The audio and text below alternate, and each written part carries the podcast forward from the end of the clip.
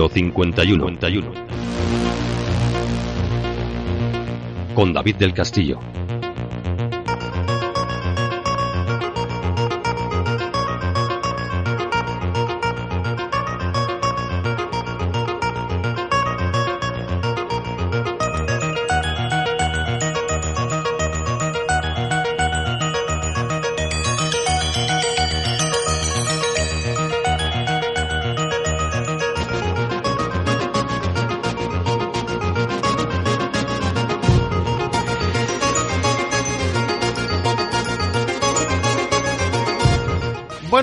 Buenas tardes y muy buenas noches. Bienvenidos a Misterio 51. Bienvenidos una semana más a estas dos horas de historia del misterio de ciencia, de cuestiones varias, incluso hasta la psicología social tiene aquí espacio.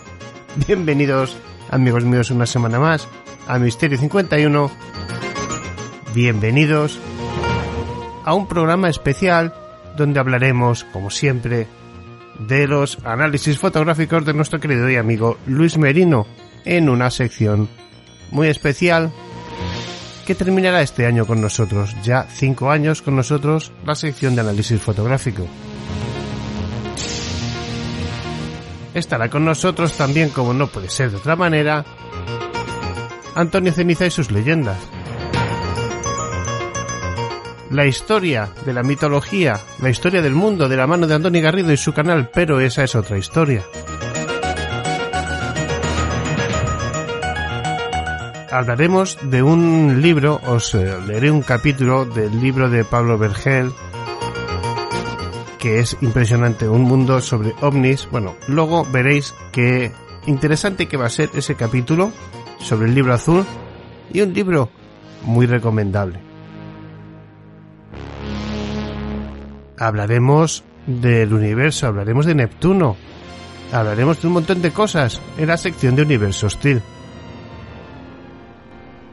Y como siempre de la mano de Nieves Guijarro, cerraremos programa.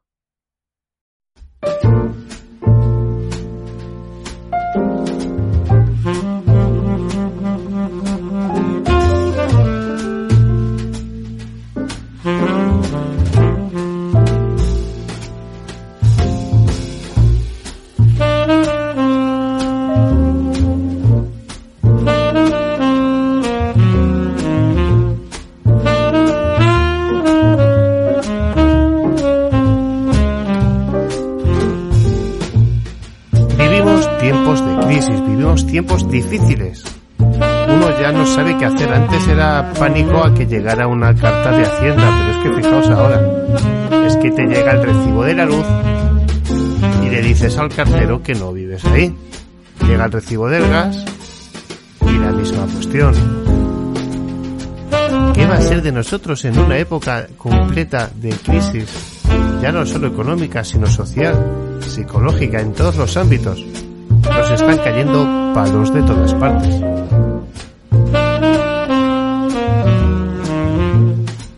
Durante la última década han convergido varios eventos que impactan la perspectiva para el estudio de la subjetividad humana.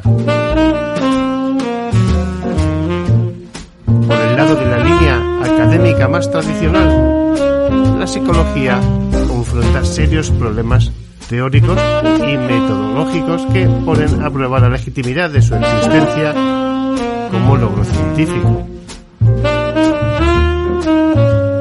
En muchos de los artículos profesionales, sin embargo, se observa un florecimiento de la práctica clínica industrial que no aparenta estar consciente de la discusión en las áreas más académicas, en una realidad existente.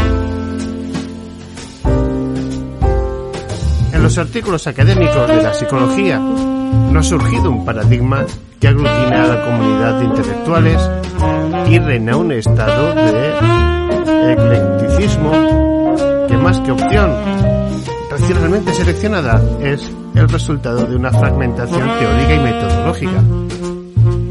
Debe de actualizarse a una realidad más presente. Los tiempos cambian, las personas cambian y cada vez se supone que deberemos saber un poco más. las presiones sociales, como los reclamos de pertenencia y la ausencia de fondos de investigación para la disciplina también han surtido un efecto que aún no es el apreciable, pero que definitivamente mueve la disciplina hacia los proyectos aplicados y declara como esotérica la búsqueda teórica. Así de complicado se hace. En la mayoría de los países latinoamericanos, la psicología como tal aún no aparenta evidenciar esta crisis. Todavía se observa el interés por las perspectivas psicoanalíticas, conductivas y humanistas. El contrario, ante el empate de la mayor parte de los gobiernos contra las ciencias sociales, la psicología y en general las ciencias de la conducta parecen recibir sueldos notable en estos casos el interés por las soluciones individualizadas e intrapsíquicas. Como siempre, amigos míos, lo hemos dicho muchas veces, el abandono de los gobiernos de una sociedad actual que necesita a estos profesionales actualizados y bien preparados porque la situación está cambiando. Estamos en caída libre y necesitamos ayuda. Para otros científicos sociales, la psicología solo se observa en su función ideológica y se descarga su utilidad en el estudio de la realidad social. Es una postura que no resulta razonable, pues obvia una parte fundamental. Se limita al análisis histórico de los fenómenos económicos y políticos, minimizando el papel de la ideología y su captación en las conciencias individuales y colectivas. Tampoco resulta útil esta postura a la hora de elaborar esquemas alternativos para la acción humana que nos permitan una convivencia de mayor calidad. María Milagros López Garriga hacia una reorientación de la psicología social después de la crisis.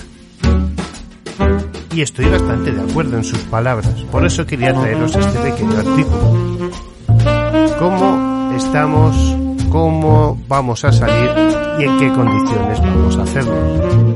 Mucho dependerá de la fuerza de uno mismo, dado que, una vez más, sufrimos el abandono total y absoluto de aquellos que se creen adalides de una verdad inexistente.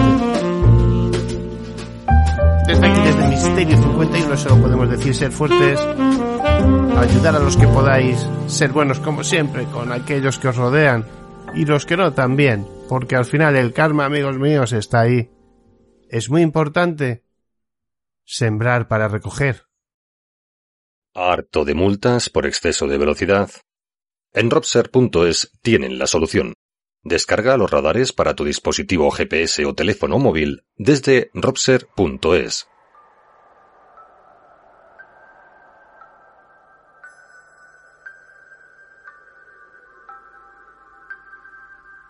Misterio, misterio, misterio, misterio, 41, 41.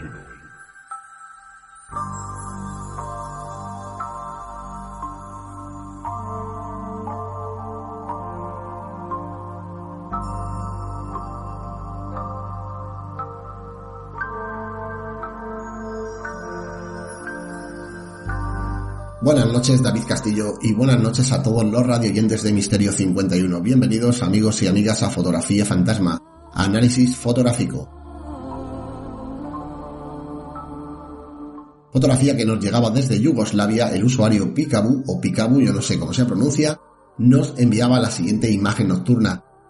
Nos comenta que está tomada cerca a un viejo cementerio, que se encuentra eh, también muy cerca de un bosque, ahí ya no se entierra a nadie porque es un cementerio de culto donde lo único que está visible son las losas ahora arropadas por zarzas y por los matorrales y que está rodeado de una valla rudimentaria de metal, ¿no? Que también podemos percibir en la foto y bueno, creo que está clarísimo que aquí tenemos esa figura a la cual se refiere que apareció. Una de las cosas malas que tenemos ya desde un inicio es que lamentablemente, aunque yo voy a hacerla desaparecer para el vídeo, eh, tiene una gota de agua, es decir, la fotografía ha sido editada para poner un poco el autor de la fotografía, cosa que está muy mal hecha. Yo siempre digo que por favor no retoquéis las imágenes o si las retocáis que sean una copia de las originales, quedaros con las originales y la copia la podéis retocar pues para vuestros álbumes, pero siempre que mandéis o enviéis una fotografía para análisis, no debería tener ninguna gota de agua. ¿Por qué? Porque podemos comprobar que ya el código HTML ha quedado eh, trastocado. En este caso con un programa de edición de imagen que lo que ha hecho es poner una gota de agua. Por lo tanto, el análisis ya no termina de ser válido. Yo porque sé que en un principio no ha sido malintencionado y lo único que se ha querido ha sido poner la firma del autor, ¿no? Pues para que él preservara sus derechos, que también lo entiendo. Vamos a olvidarnos de la firma y vamos a ver esta figura.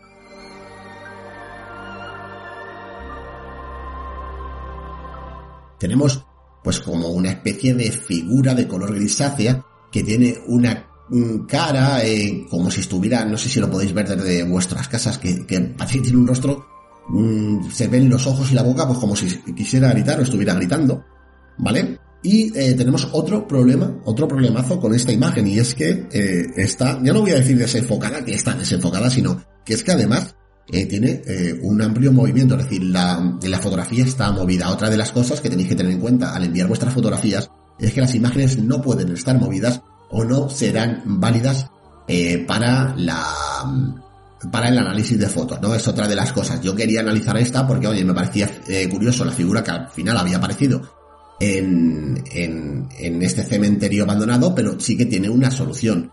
Ni siquiera voy a meter filtros, no merece la pena porque no van a entrar. Yo qué es lo que diría que ha pasado, que se trata de una paridolia circunstancial. Veréis, la parte gris, que es lo que nosotros definiríamos como el cuerpo, podría ser perfectamente una losa del cementerio. De hecho, podemos comparar eh, esta losa de la izquierda con esta de la derecha y veríamos que tiene un contorno y un color muy parecidos entre sí. Por lo tanto, el cuerpo de ese supuesto fantasma podría ser una de las losas del cementerio. Y el rostro, oye, pues puede ser perfectamente cualquier tipo de maleza que esté en el fondo, que pertenezca eh, eh, pues a los matorrales. No lo sé, porque ese color verdoso también coincide con ese entorno, con la naturaleza de ese entorno. Y como digo, en una fotografía que lamentablemente está movida, pues pueden aparecer, en este caso una paridolia, pero imaginaros si movemos incluso todavía más bruscamente lo que se nos puede aparecer. Bueno, un fantasma no, pueden aparecer 15 si queremos eh, verlo de alguna manera con nuestra imaginación. Por eso, siempre digo que una imagen de esta nunca va a ser válida entre la comunidad eh, paranormal para análisis de fotos o para que alguien te diga que realmente tienes una entidad o algo extraño en tu fotografía. Por lo tanto, siempre el pulso quieto, si es posible las lanzaremos con trípode y si no tenemos trípode, intentaremos que no estén desenfocadas ni movidas. Es una de las condiciones que yo creo que es imprescindible a la hora de tomar fotografías paranormales. Vosotros, ¿qué es lo que pensáis? Fantasma, validolia, yo creo que son las tumbas, ¿no? Vosotros que dadme vuestra opinión en la descripción del vídeo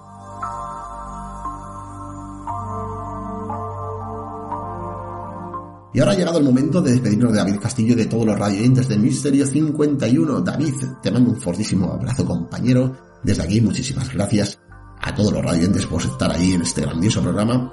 Y ya solo me queda deciros, oye, que en la descripción de mis vídeos, también en YouTube, eh, pues tenéis los enlaces de Omega 4 Investiga y de TCI, la Sociedad Nacional de Parapsicología Española, que mi correo electrónico sigue siendo el mismo de siempre, fotografiafantasma.gmail.com y que nos encontramos en las redes sociales Facebook, Twitter, donde nos eh, encargaremos de compartir eh, pues estos vídeos que creamos y realizamos a través de YouTube. Muchísimas gracias a todo el personal y nos vemos muy pronto.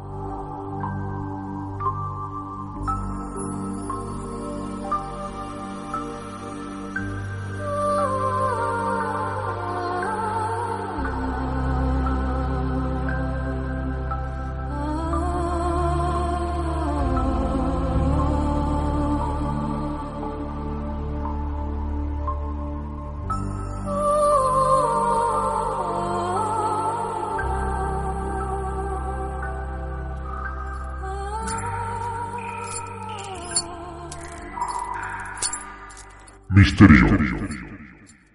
51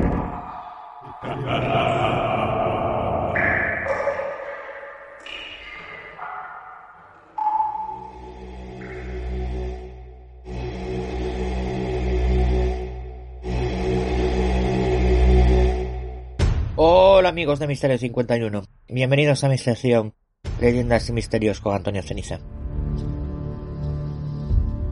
Hoy os voy a hablar de una leyenda peruana, la leyenda del cura sin cabeza. En el distrito histórico de Barranco existe una leyenda popular que afirma que por las noches aparece el fantasma de un sacerdote vestido con su hábito, pero con la particularidad de que no tiene cabeza. Los habitantes del lugar aseguran que a más de uno este monje se le ha cruzado, causando terror y pánico. A pesar que esta leyenda se ha expandido en diversos países latinoamericanos, la versión sigue siendo la misma, la de un cura decapitado. Y es que esta, queridos amigos de Misterio 51, es una leyenda tipo o arquetipo, como yo les llamo. Es decir, no son propias solo de una zona o de un país o de un lugar, sino que están muy extendidas. Eh, recordemos que, por ejemplo, la llorona, que, la llorona que todo el mundo asocia a México, pues está presente en diversos países. La Santa Compaña, que yo soy gallego, que se asocia a Galicia, vale, sí, muy bien, es muy conocida, es la más famosa, pero no es exclusiva de, de Galicia. Las leyendas son atemporales y son universales y no son propias propias de una determinada cultura. Están muy extendidas y esa es una de sus características. Pueden variar el contenido, pueden variar el personaje, pero en el fondo sigue siendo la misma. Y esta es una de las leyendas con un carácter moralizante. La aventura del padre sin cabeza trata de una historia acaecida en el distrito de Barranco. Nada más traspasar el puente de los suspiros, te tropezas con una capilla conocida como Iglesia de la Ermita. Es uno de los edificios más antiguos de todo el barrio, reconocido como monumento histórico mensajero de la paz en el mes de junio del 2001. A pesar de aparentar solidez debido al color de la parte principal de la fachada, la ermita está en estado de deterioro por muchos de sus flancos, especialmente por el tejado, que observado desde un lugar elevado deja ver una ruinosa techumbre. Más de cien años de inclemencias del tiempo, viento, humedad, etc., han dejado una triste huella en su estructura. A finales del siglo XIX ocupaba este templo un sacerdote de conocidas malas tendencias, con un carácter agrio y una vida visiblemente desordenada. Un personaje frívolo que no resaltaba precisamente por su carisma, dando como resultado que los habitantes del barrio no le destinaran su simpatía. Por aquellas fechas se manifestó un turbulento terremoto en toda Lima. Mientras el párroco se encontraba en el patio de la ermita, ocupado en sus tareas, el movimiento sísmico provocó que una de las cúpulas se derrumbara. El suceso le pilló desprevenido, con tan mala suerte que la campana cayó de tal manera que la masa de acero le destrozó la cabeza. No se sabe de qué manera le golpeó, pero el caso es que le fracturó por completo el cráneo. La cabeza se trituró de tal manera que no se encontraron apenas restos de ella, solo una mancha de sangre, masa encefálica y algunos pedazos de huesos esparcidos por la zona.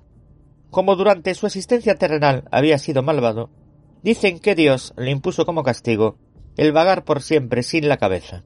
Se cuenta que este cura sigue penando en la noche. Desde la época del accidente, a los niños que se portan mal se les asusta diciéndoles que te va a llevar el padre sin cabeza. Son muchos los vecinos barranquinos que afirman haber visto en la noche a un hombre caminando por la avenida, vestido con un hábito de sacerdote pero sin cabeza. Además, el lugar más temido por todos es la parte alta de la iglesia, sitio cercano a donde se encontraba la crítica campana.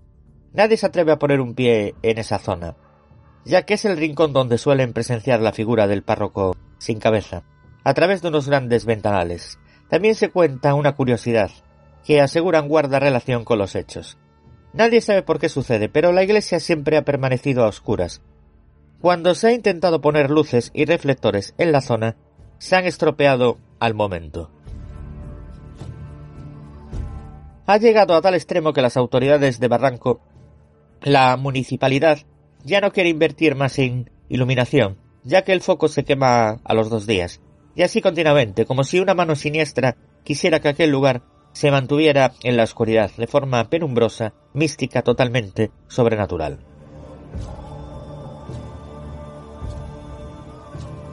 Según testigos, el espectro del cura sin cabeza dicen que iniciaba su recorrido en la calle Pejerrey. Salía por el costado de la iglesia Santa Clara, La Pazuela. Algunas veces iba por la calle Trinitaria y se perdía detrás de la iglesia. Otros indican haber visto un cura que flotaba, sin rumbo, y que claramente se notaba que no traía cabeza. Lo confundían como si éste mirara el suelo, pero al percatarse bien, veían que era un cura decapitado. Muchas personas decían haberle visto, pero se sospecha que lo hacían para alardear o revivir esta historia. O algunas madres de familia se lo contaban a sus hijos para que no salieran, según ellas, a mataperrear. Algunos habitantes sin casa y alcohólicos que siempre deambulaban indican que lo vieron, pero aseguraban no recordar lo que pasaba después o indicaban perder el conocimiento, ya que eran encontrados por los madrugadores del lugar, tanto como el panadero o el lechero, quienes salían muy temprano en la mañana, como era costumbre limeña, para vender estos alimentos. Hay variaciones de esta leyenda. En el departamento de Cajamarca, esta versión cambia, indicando que un cura se había enamorado de una muchacha, la cual no había aceptado por la posición que tenía éste con la iglesia. Era tanta la obsesión de éste que le pidió ayuda al diablo para poseerla. El cura un día siguió a esta muchacha, pero no se había percatado que, la familiares de ésta lo seguían por su raro comportamiento. Al darse cuenta de tan maña blasfemia por parte del cura, lo apresaron y tomaron la justicia por sus propias manos, decapitando al cura y enterrando su cuerpo en el patio de la iglesia y su cabeza en una casona que se encontraba más lejos de la iglesia. Lo que años después ocurrió le dio vida a la leyenda del cura. Se dice que el cura se levantaba de su tumba por las noches por el poder del demonio y andaba por las calles de Cajamarca en busca de su cabeza. Y a cualquier persona que encontraba sola en el camino le arrancaba la cabeza con la esperanza de que esa fuera la suya. La leyenda del cura sin cabeza ha estado vigente en los mitos y leyendas del Perú.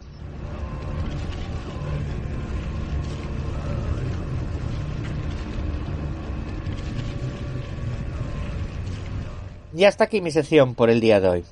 Recordaros que a mí me podéis encontrar en los blogs leyendasdelmundoceniza.blogspot.com en el blog misterios de Antonio Ceniza.blogspot.com, en el blog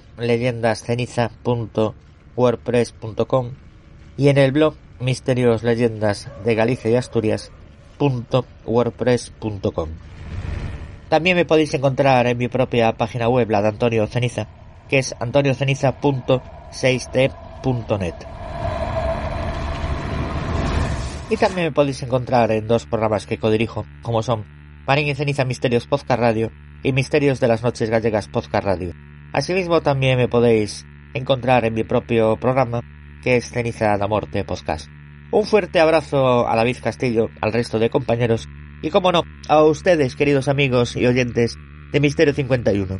Y nosotros nos escuchamos en el próximo programa. Estás escuchando, estás, estás escuchando. Misterio. Mis, mis, misterio. 51.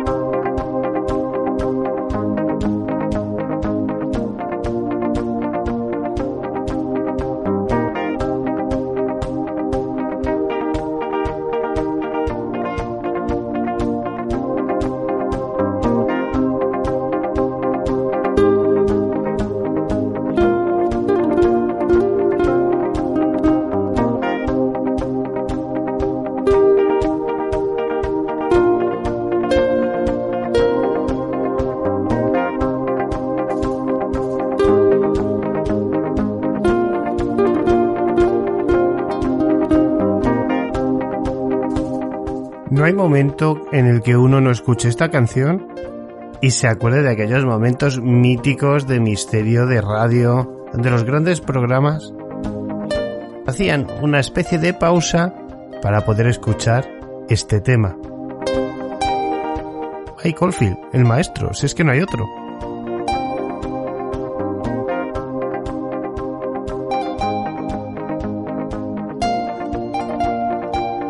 Y este momento es el que yo aprovecho para recordaros también la dirección de correo electrónico para que os pongáis en contacto con nosotros, con el equipo de Misterio 51 para cualquier pregunta, duda, tema que queréis tratar, invitado que queréis que busquemos, que traigamos al programa, fotografías a analizar.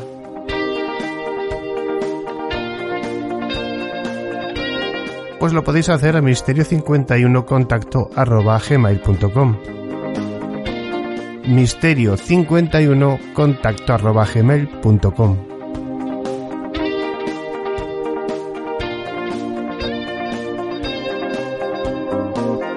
Recordaros también que tenemos el canal de YouTube Misterio 51 Radio, donde subimos documentales, entrevistas, noticias y todo un poquito según vamos haciendo marcha.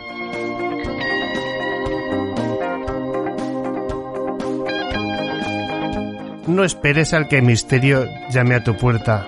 Busca, compara y si encuentras algo mejor, sigue buscando.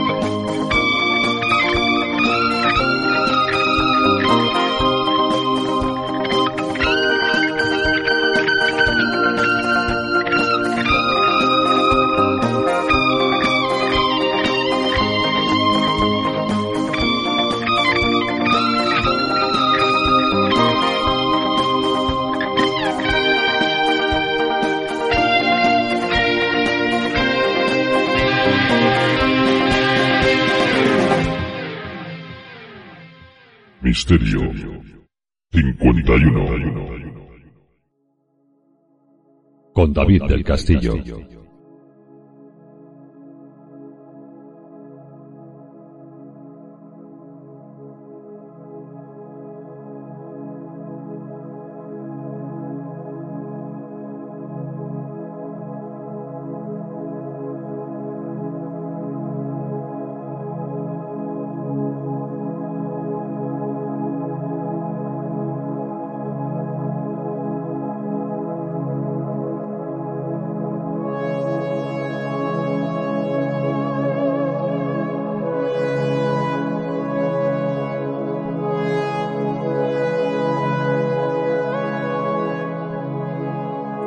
Miramos al cielo, miramos a las estrellas, buscamos nuestro sentir, nuestro ser, buscamos el futuro,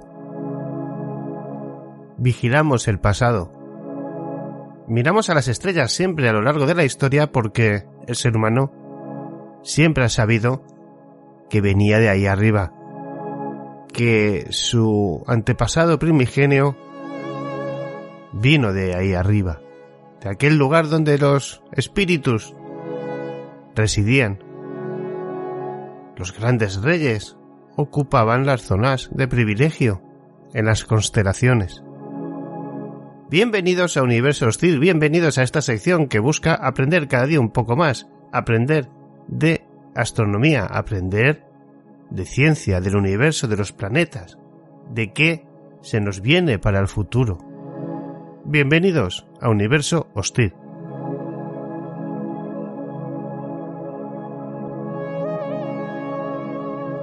Hoy hablaremos de varios aspectos del universo. Pero vamos a empezar conociendo qué es la mecánica celeste. Es la rama de la astronomía que se encarga de estudiar los movimientos de los cuerpos celestes. Estos movimientos se deben a los efectos gravitatorios que ejercen unos cuerpos sobre otros. Para poder analizarlos se utilizan los principios de la física que se aplican en la mecánica clásica, como la ley de la gravitación universal de Isaac Newton. La mecánica celeste estudia el movimiento de dos cuerpos, más conocido como problema de Kepler. El movimiento de los planetas alrededor del Sol, el movimiento de sus satélites o el cálculo de las órbitas de los cometas y los asteroides.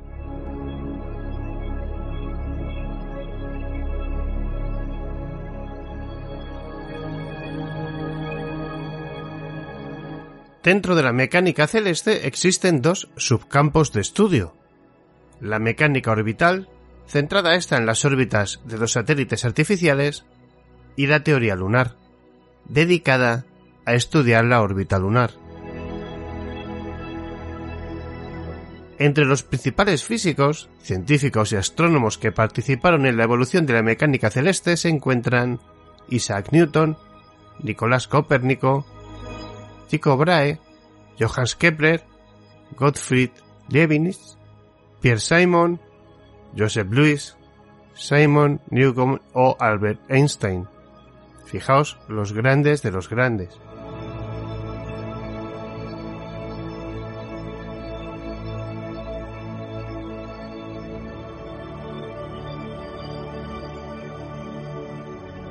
¿Cómo era la mecánica celeste en Grecia y Roma? Desde la antigüedad el hombre observó que existían astros en el cielo que con el paso de los días describían trayectorias irregulares. Estas trayectorias las realizaban con una velocidad variable. En el siglo VI, a estos cuerpos el filósofo griego Axímenes los denominó planetas, para diferenciarlos de las estrellas. En la Grecia antigua, las primeras teorías sobre el movimiento las realizó otro matemático, filósofo y astrónomo griego, Eudosio, en el siglo V a.C. Consistían en unas esferas cristalinas, concéntricas, que con sus movimientos regulares representaban los movimientos de los planetas. Para reproducir los movimientos del Sol necesitaba tres esferas, al igual que para la Luna, para los planetas entonces conocidos utilizaba cuatro, formando un total de 27 esferas. Siguiendo en la Grecia antigua, el filósofo Aristóteles se encargó de modificar el sistema de Eudosio.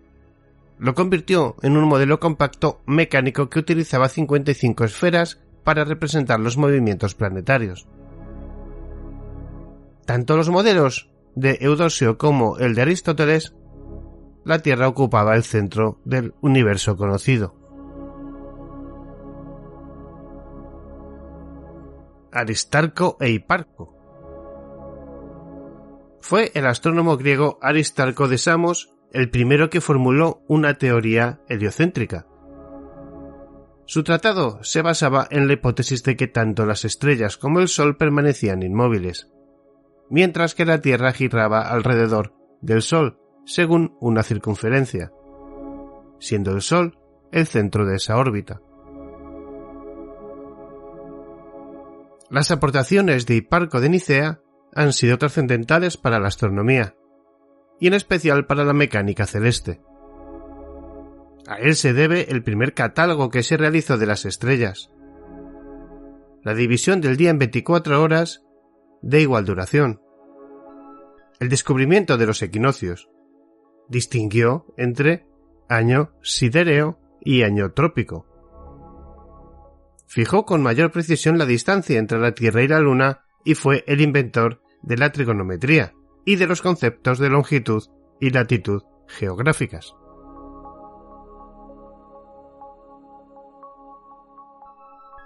En tiempos de los romanos. Ya en los primeros tiempos del Imperio Romano, el astrónomo greco-egipcio Ptolomeo realizó una revisión de algunas de las teorías de Hiparco, pero basándose en la teoría geocéntrica. A pesar de ello, realizó un magnífico trabajo empírico estudiando una gran cantidad de datos existentes sobre el movimiento de los planetas. Con ellos construyó un modelo geométrico que explicase sus posiciones en el pasado y fuese capaz de predecir sus posiciones futuras. Su legado más importante fue el Almagesto, que sigue siendo el libro más destacado en la astronomía geométrica predictiva. Explica los movimientos de los planetas dentro de un sistema geocéntrico, en el que el Sol, la Luna y los planetas giran alrededor de la Tierra en círculos epicíclicos, que son círculos cuyos centros a su vez, se mueven en círculos. Demasiado complicado para ser cierto.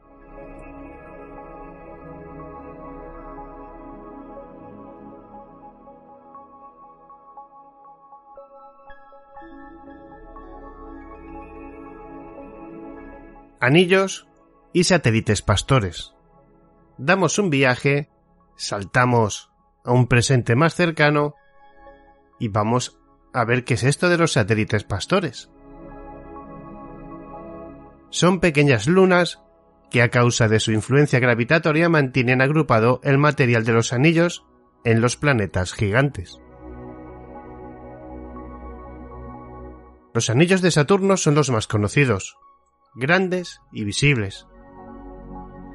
Se extienden unos 200.000 kilómetros alrededor del planeta, pero son muy planos, apenas tienen unas decenas de metros de espesor.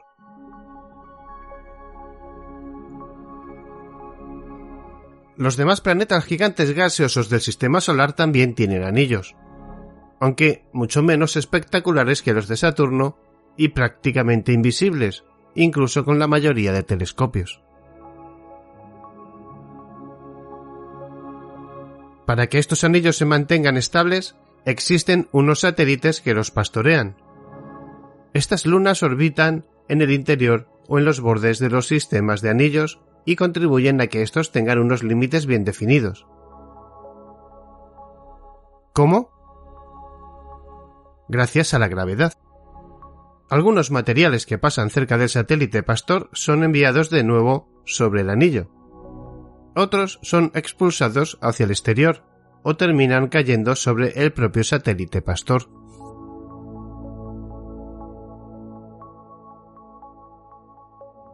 Saturno, que tiene los anillos más espectaculares del sistema solar, dispone de varios satélites pastores. Prometeo, Pandora. Confinan el anillo F en una fina franja de material. Pandora es el satélite exterior y Prometeo, algo más grande, el satélite interior. Mimas es responsable de la existencia del mayor hueco entre los anillos la división de Cassini. Otros satélites pastores de Saturno son Adolas, pastor del anillo A, Daphne, responsable de la división Keller, y Pan, responsable de la división de Enke. Júpiter también tiene anillos y lunas pastoras, como Metis y Andrastea que pastorean uno de sus anillos interiores de Júpiter. Al estar ambos en el interior del límite de Roche del planeta, es posible que el material del anillo provenga de los propios satélites, ya que estos se encuentran en condiciones cercanas a la ruptura por los efectos de marea de Júpiter. Se conocen satélites pastores en otros planetas con anillos. Así el planeta Urano tiene a las lunas Cordelia y Ofelia, que actúan como pastoras interior y exterior de su anillo Epsilon. Por su parte, el planeta Neptuno tiene al menos un satélite pastor, Galatea, responsable de mantener en su sitio al anillo Adams. ¿Cómo funciona el sistema de satélites pastores?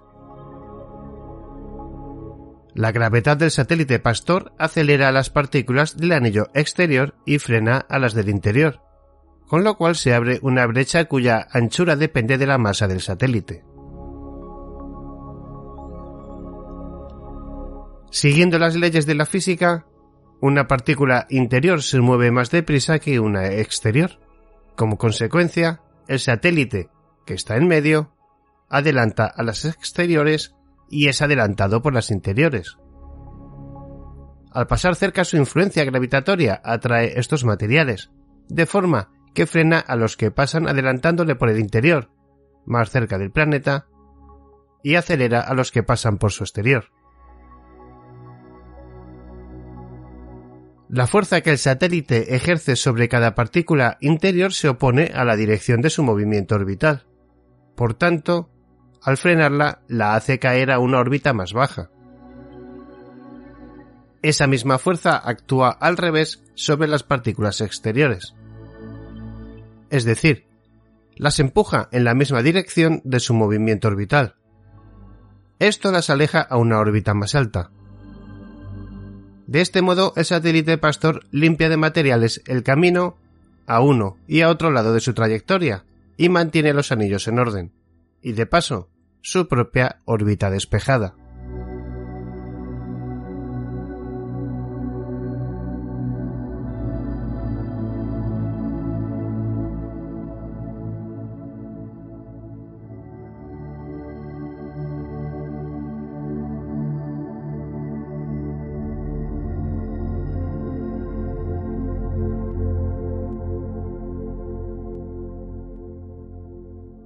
Y para no dejar con la miel en la boca a aquellos amantes de Neptuno, vamos a conocer un poco mejor las lunas de Neptuno. Desde Neptuno, el Sol está muy lejos, 30 veces más que la Tierra, y solo parece un puntito muy brillante. Todos los demás planetas están entre él y el Sol, a distancias enormes, de manera que no se ven.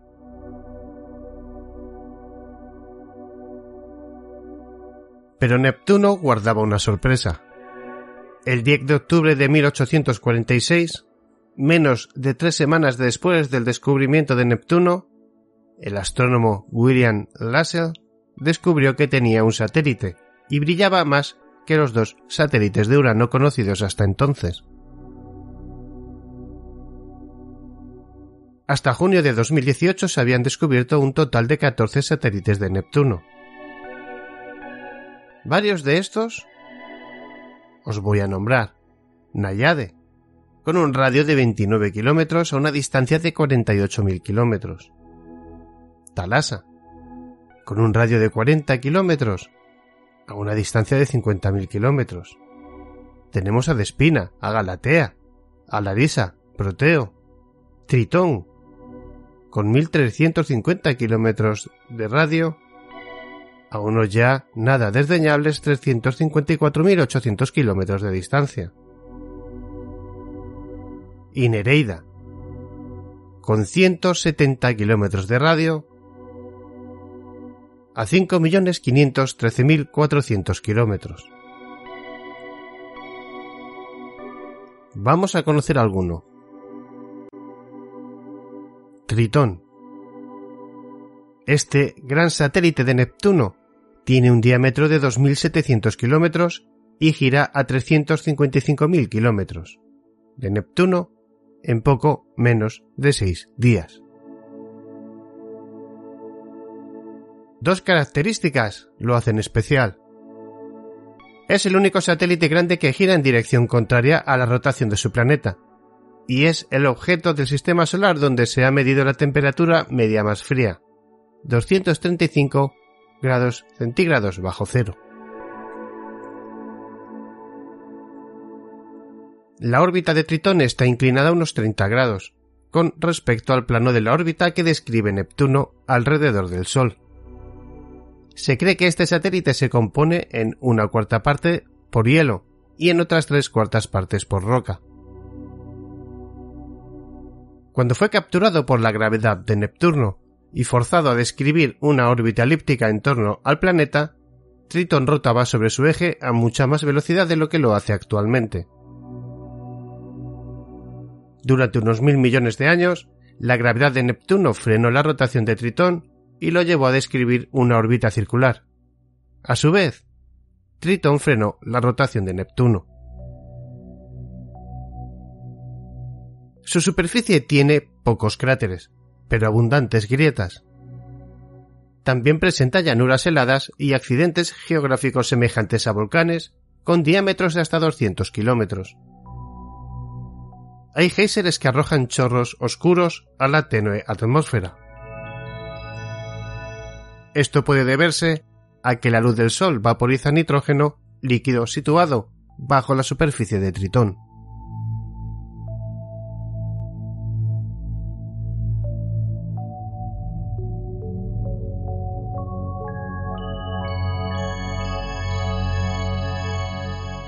La magia del universo es insondable. El poder y las energías que ahí se encuentran, que ahí se hallan, no tienen medida alguna.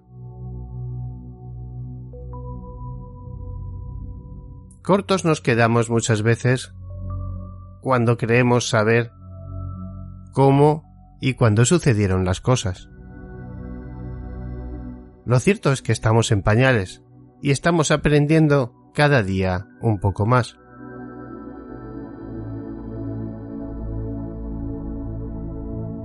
Aquí hemos tratado la historia de la astronomía. Hemos conocido planetas, galaxias. Hemos conocido a los grandes buscadores de los planetas, del universo, del conocimiento que se encuentra a ese otro lado. Y no a ese otro lado como solemos decir, de la realidad, sino a ese otro lado de nuestra atmósfera, el universo más cercano. ¿Y por qué no ser ambiciosos y conocer y viajar a millones de años en el tiempo? Porque amigos míos, no dudéis que el universo es hostil genera destrucción para volver a crear vida. Un proceso que quizás algún día termine. Un proceso que nosotros no llegaremos a ver.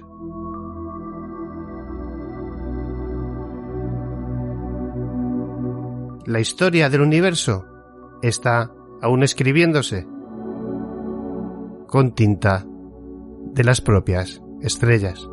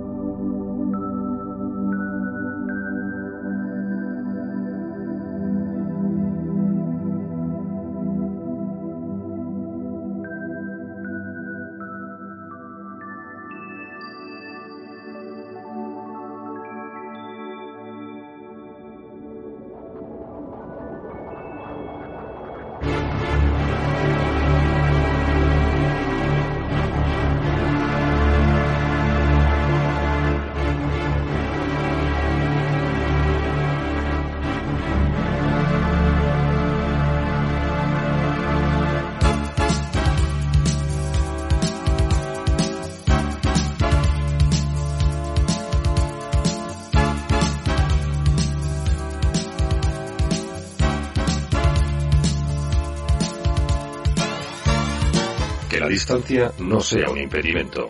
También estamos en radioecuador.org y radiosuruguay.com. Ahora también en Google Podcast, en himalaya.com.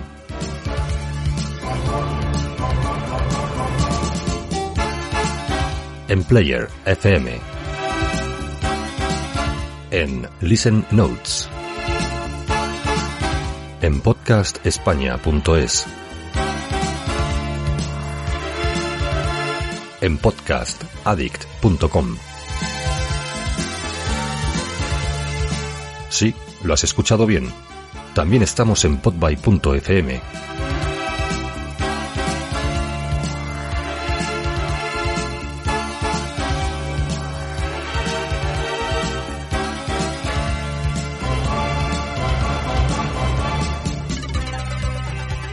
Misterio 51 Radio en YouTube, con entrevistas, documentales, ufología y mucho más.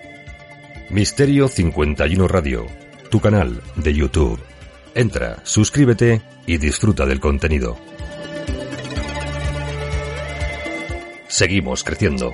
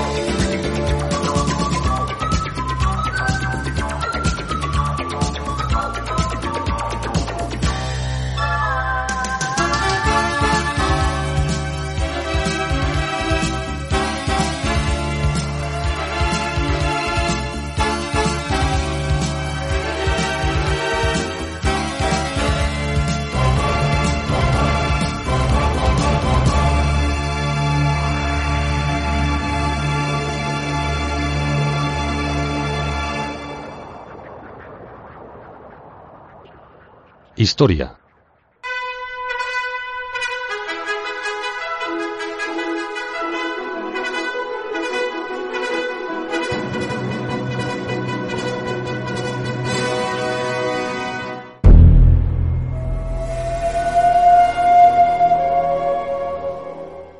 De la llegada de los nahuas al territorio que ahora es México, pueblos como olmecas, teotihuacanos o toltecas adoraban a muchos dioses. Algunos ejemplos son la famosa serpiente emplumada, dios del viento, del conocimiento y fertilidad, Quetzalcoatl. También estaban Mixcoatl, dios de la caza Puedequiotomí, Huehueteotl, dios viejo del fuego, o el dios de la lluvia y el rayo Tlaloc, aunque puede que con otro nombre. Coincidiendo con el colapso clásico alrededor del año 900, comenzaron a llegar nuevas tribus del norte, los pueblos nahuas, e invadieron gran parte del territorio. Implantaron a sus dioses como el solar Huitzilopochtli, el colibrí zurdo, dios de la guerra y del fuego, y Tezcatlipoca, señor del conflicto, la noche y los gobernantes, y a veces representado con forma de jaguar. Solía llevar un espejo escudo, donde veía todo lo que hacían los humanos, por ello los aztecas le solían conjurar para evitar las mentiras en los juicios. Pero también adoptaron los dioses preexistentes del lugar a su panteón. Un ejemplo podría ser Hecatl, el dios azteca del viento, que tuvo mucho sincretismo con Quetzalcoatl. Según el códice de Boturini, todos los pueblos nahuas venían de un lugar desconocido al norte al que llamaban Aztlán, aunque otras fuentes se refieren a este lugar como Chicomostoc, las siete cavernas, y de cada una fueron saliendo las diferentes tribus nahuas. Como ya conté, los últimos migrantes en llegar a la zona de México Central fueron los aztecas, quienes por el 1340 fundaron Tenochtitlan. Según sus mitos de origen, ellos vivían en el quinto sol, es decir, en el quinto mundo. Los cuatro mundos anteriores habían sido destruidos uno tras otro por diferentes cataclismos. En el origen de los tiempos había una pareja primigenia creadora, los Ometeotl, quienes crearon a los demás dioses. Estos hijos sobre un océano primigenio fueron creando el primero de los mundos. El primer sol fue Tezcatlipoca y alumbró un mundo de gigantes durante 700 años. Es posible que este mito fuese influenciado por los restos de huesos de mamuts y otros bichos de gran tamaño que los mesoamericanos estaven.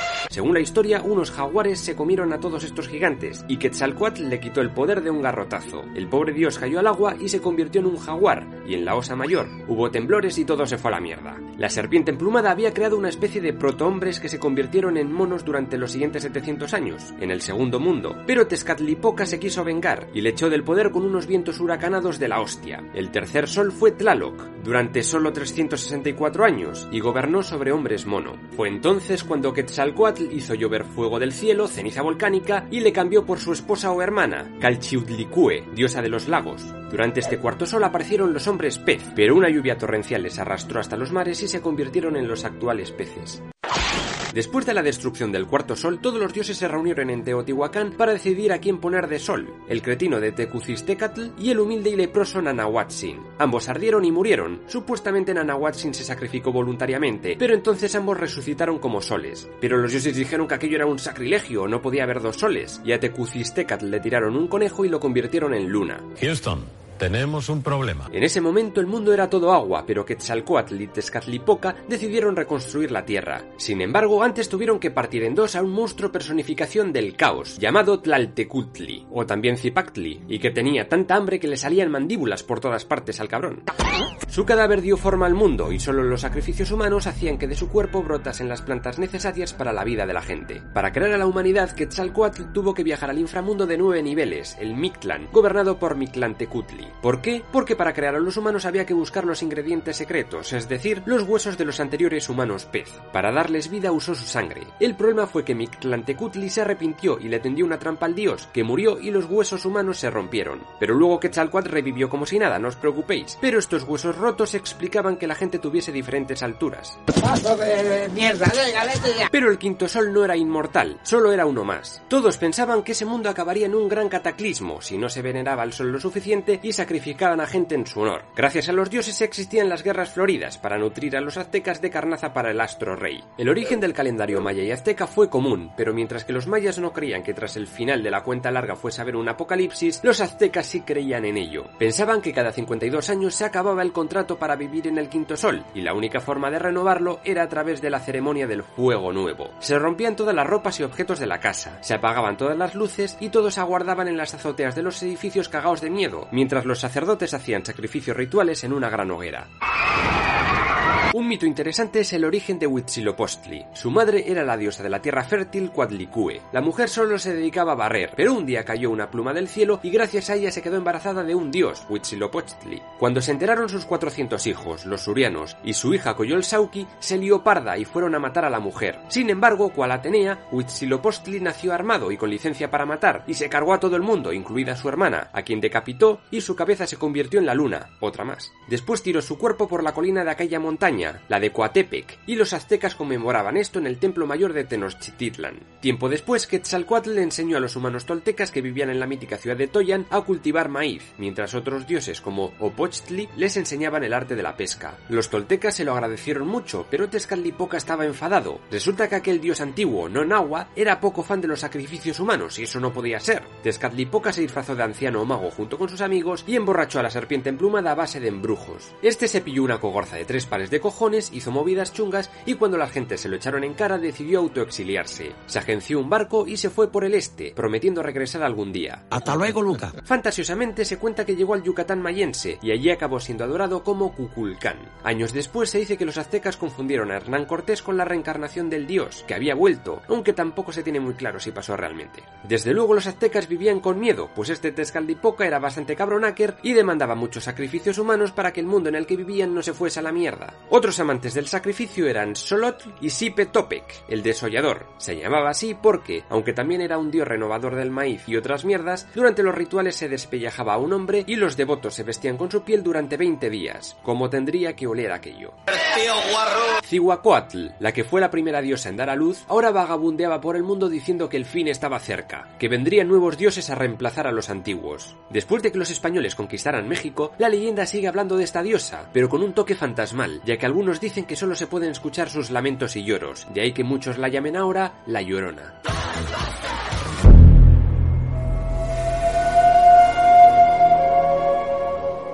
Las mitologías maya y náhuatl son bastante parecidas. Se cree que pudieron haber tenido el mismo origen, pero fueron cambiando para después influenciarse mutuamente tras muchos años separadas. La historia del origen del mundo maya está contenida en un manuscrito llamado Popol Vuh, escrito por un fraile español durante el siglo XVII. Se supone que el hombre tradujo parte de una gran saga mitológica que remonta sus orígenes al periodo clásico, ya que fragmentos de estas historias también se encuentran en monumentos por todo el área maya. Se dice que al principio del tiempo un extenso mar lo cubría todo. De alguna forma surgieron dioses, como Ispillacoc e Ismucané. También estaba Huracán, relacionado con el náhuatl Tezcatlipoca, Tepeu, dios del cielo, y Gucumatz, la versión quiché de Quetzalcoatl y mejor conocido en Yucatán como Cuculcán. Estos crearon la tierra y también plantas y animales que la poblasen. Todo apunta a que cuando los toltecas emigraron del valle de Anáhuac a la zona maya, llevaron sus tradiciones y dioses consigo, y de alguna forma se fusionaron con los autóctonos. Según el mito, los dioses intentaron crear a los humanos primero con barro y después con madera, pero todos sus esfuerzos fueron infructuosos. Huracán vio que estos troncos antropomorfos sin memoria no servían para nada y decidió hacer limpieza enviando un gran diluvio. Los pocos que sobrevivieron se convirtieron en monos. Después de esto, la diosa Ismucané probó con el maíz y premio. Nacieron los humanos actuales, cuatro chicos y cuatro chicas, a los que les quitó un poco de inteligencia para que no se fliparan demasiado. Yo soy Sam. Estos primeros humanos habitaron en Tolan Suiva, las siete cuevas, algo parecido al chico Mostok Nawa, y fue allí donde estos mayaquiche comenzaron a hablar diferentes dialectos hasta no entenderse, algo parecido a la Torre de Babel bíblica. Guiados por el dios Tógil, abandonaron el lugar y pudieron ver por primera vez el sol. La vida de los dioses y los hombres no iba a ser fácil. El dios guacamayo Buku Kakix y sus dos hijos gigantes,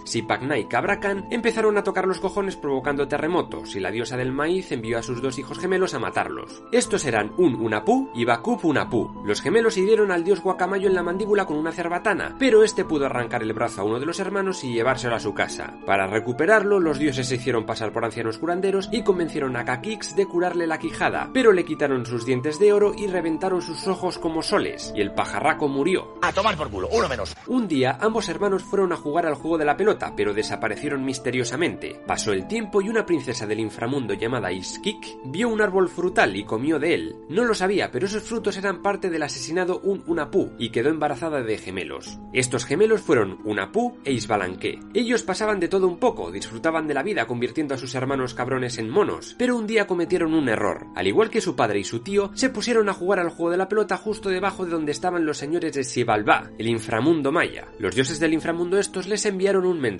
Venid a jugar aquí abajo, que nos lo vamos a pasar muy bien. Pues allá que fueron los gemelos y allí jugaron con los sibalbanos. Después tuvieron que pasar por varias peligrosas pruebas, como meterse a templos llenos de cuchillos, jaguares y murciélagos, pero sobrevivieron a todo. Esto es muy fácil. Como los demonios no sabían cómo matarles, les llevaron frente a una hoguera y les quemaron en un sacrificio parecido al que habían hecho con su padre y su tío. Tiraron sus restos al mar, pero los gemelos aparecieron reconvertidos en peces para después transformarse en hombres que hacían milagros y resurrecciones. Los señores de Sibalba se enteraron del asunto y tuvieron curiosidad, pero cuando se dieron cuenta de que eran los gemelos no pudieron escapar, y todos fueron asesinados y no resucitados. Los gemelos lograron recuperar las partes de su padre y devolverlo a la vida, convirtiéndose en el dios joven del maíz y resurgiendo por una grieta del suelo. Este mito simbolizaba eso, el maíz, que debe primero viajar al inframundo, es decir, enterrarse en la tierra, para poder generar nueva vida, y germinar y crecer como planta. Después de eso, Unapú se convirtió en el sol e Isbalanque en la luna. El sol y la luna eran muy importantes para los mayas y todos sus ritos estaban controlados por su calendario, el calendario maya. Para esta gente la luz era el bien y la oscuridad el mal y la muerte. Temían mucho la muerte, representada por Apuch, el dios gobernador del noveno inframundo, y también temían sobremanera al dios murciélago Camazots, de origen zapoteca y que luego pasó a los quiches. Chac era el narigudo dios de la lluvia y las tormentas, como Tlaloc, y generalmente se le hacían sacrificios en los cenotes sagrados arrojando jovencitos. Pero con respeto, ¿eh? Itzamna era el dios de la escritura y se le relacionaba con el inframundo. Y ya para acabar estaba Itzel, la diosa de las aguas y de la medicina, de la luna y de las artes textiles, y adoraba destruir cosas. El objetivo de este canal es resumir toda la historia de la humanidad de principio a fin. Si te gusta, no dudes en suscribirte. Si te gusta mucho, no dejes de compartir los episodios en redes sociales. Y si directamente te flipa, puedes apoyar el canal en Patreon, donde tendrás acceso a material exclusivo y sorteos varios. Estás escuchando Misterio 51. Mejor.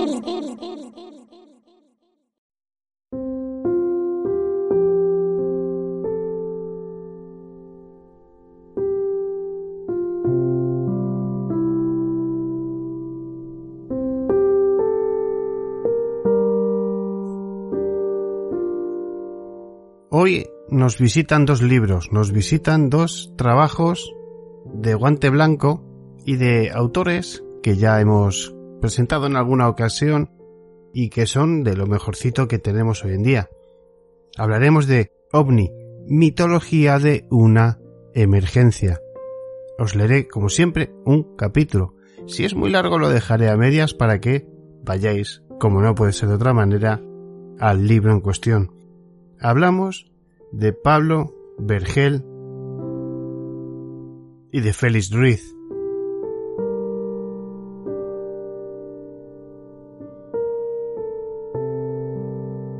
Pablo Vergel, nacido en Alicante en 1974.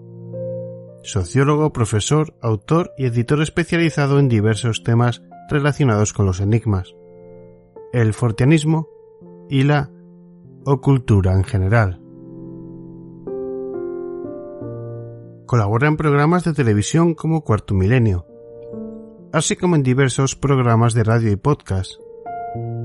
Ha escrito la novela 10.000 millones de naves y los ensayos Más allá de la incógnita ovni y Atenea frente a Isis, breviarios sobre ciencia, filosofía, magia y misterio.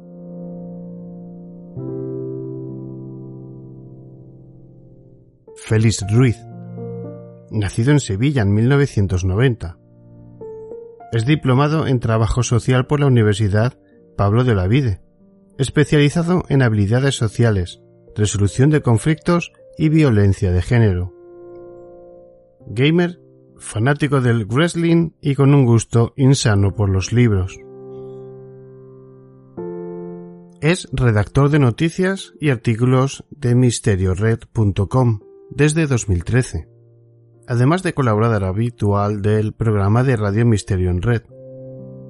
Una labor ininterrumpida que complementa con colaboraciones con otros medios como Phenomena Magazine. Es autor de La Metamorfosis de la Diosa, obra autoeditada en 2016, y Entre Genios y Onironautas, editada en 2019.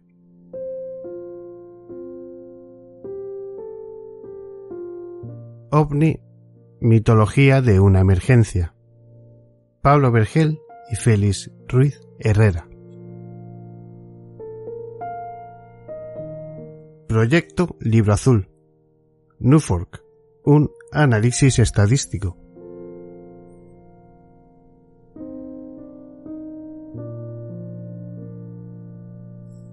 Según el proyecto Libro Azul, la mayoría de casos registrados en sus archivos se pueden explicar por una concatenación de confusiones, histeria masiva y fraudes. Probablemente muchos casos ovni se insertan en alguna de esos tres supuestos, pero sigue siendo extremadamente significativo que se desatara precisamente un fenómeno como el ovni, apenas conocido hasta la segunda mitad de los años 40 y con aquella intensidad, algún tipo de dinámica psicosocial se puso en marcha a partir de 1947 que trasciende una simple acumulación de percepciones erróneas o desaprensivas intenciones. Pero podemos concluir estadísticamente aquellos años fueron tan prolíficos con los datos en la mano. ¿Qué números arrojan realmente las estadísticas de avistamientos ovni en Estados Unidos? Aquí incluimos en este libro donde, ya os digo, vais a disfrutar de una lectura de investigación muy profunda, se incluye un cuadro donde se recogen los registros oficiales de avistamientos desde el año 1947 al 1969.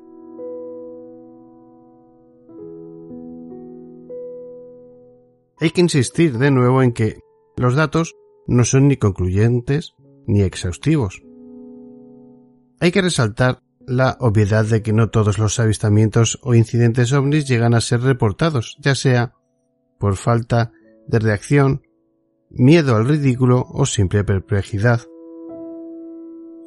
Es curioso cómo en la introducción del informe incluso se habla de que a algunos ciudadanos no les entusiasma la idea de notificar un suceso de esa naturaleza, que se ven obligados a vencer algunas resistencias, pero lo acaban haciendo por responsabilidad patriótica ante una posible invasión extraterrestre o peor aún, comunista.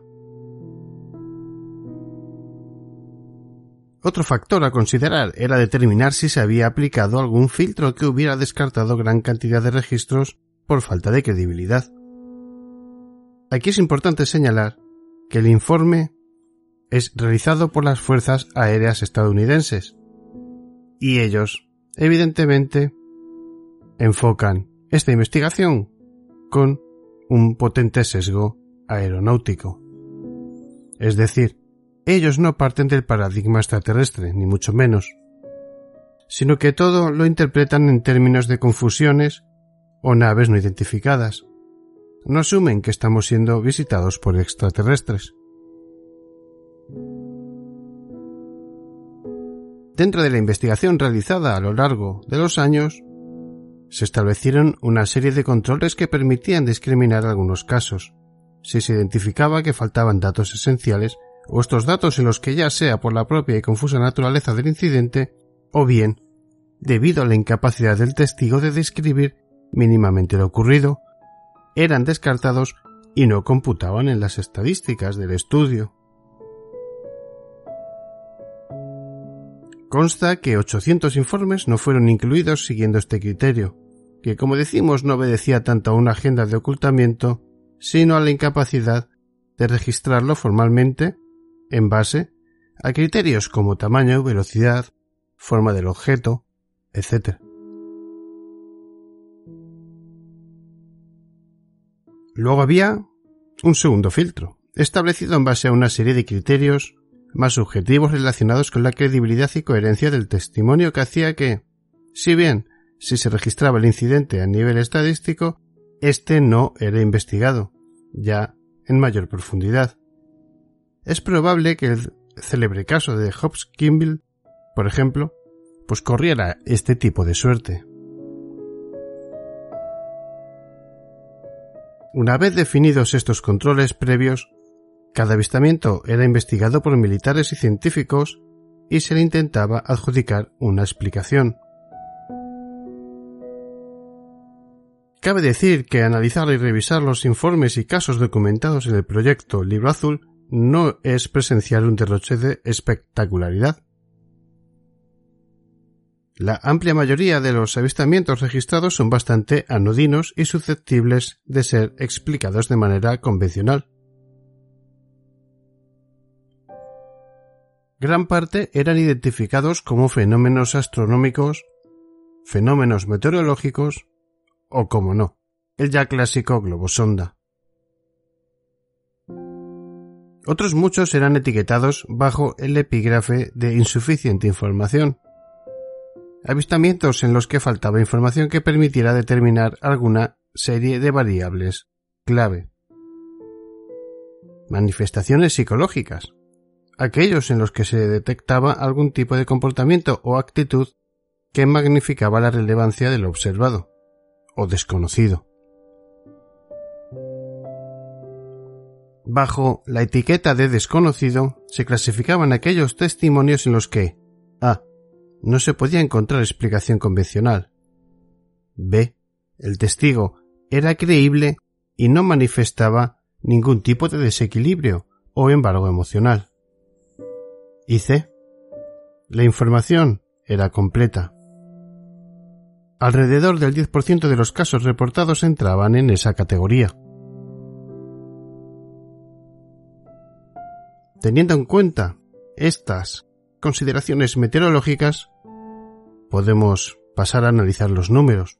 Como se puede ver, existe una distribución con tres destacados picos en los años 1952, 1957 y 1966. Además, en los picos se observa una dinámica de crecimiento y descenso gradual que nos lleva a pensar en un cierto patrón de crecimiento, apoteosis y declive. Como analizaremos más adelante, este comportamiento puede tener mucho que ver con dinámicas mediáticas. La media que arroja toda la serie nos dice que se producían de media tres avistamientos cada dos días.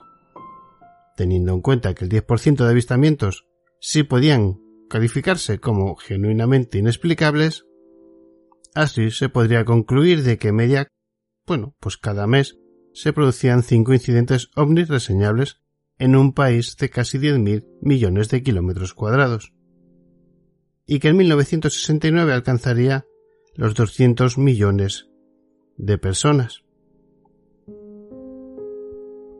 Estas cifras arrojan que a nivel, bueno, pues poblacional, este es sin duda un fenómeno significativo, pero no tan masivo como podríamos pensar.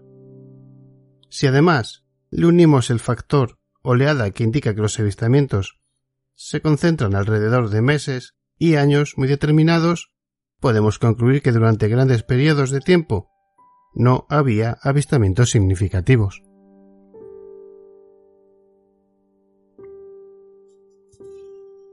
Hay autores como Jacques Vallée que ponen estos datos en duda y que afirman que los avistamientos y encuentros ovni están infrarrepresentados en estas estadísticas de las que estamos citando. Según Vale los registros del proyecto Libro Azul, habría que multiplicarlos por 10 o por 12 para tener una idea más precisa del número real de avistamientos. Analizar fenómenos que se escapan a las estadísticas oficiales no es algo sencillo, ya que estamos hablando por definición de datos que no se notifican.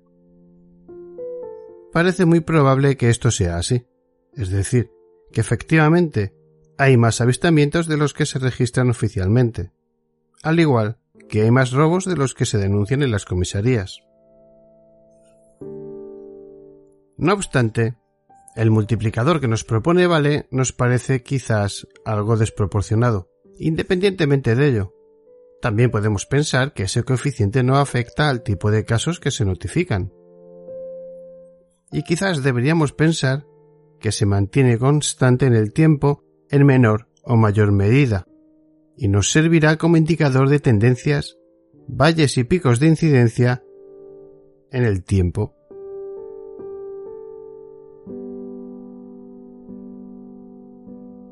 Vale llega a ir más lejos y queriendo poner en evidencia lo absurdo de los planteamientos de la hipótesis extraterrestre, llega a hipotetizar que si se tiene en cuenta que los avistamientos se producen en lugares remotos y que además se producen en horas intempestivas, donde la gente duerme, existe una enorme cantidad de sucesos ovni que no están siendo reportados.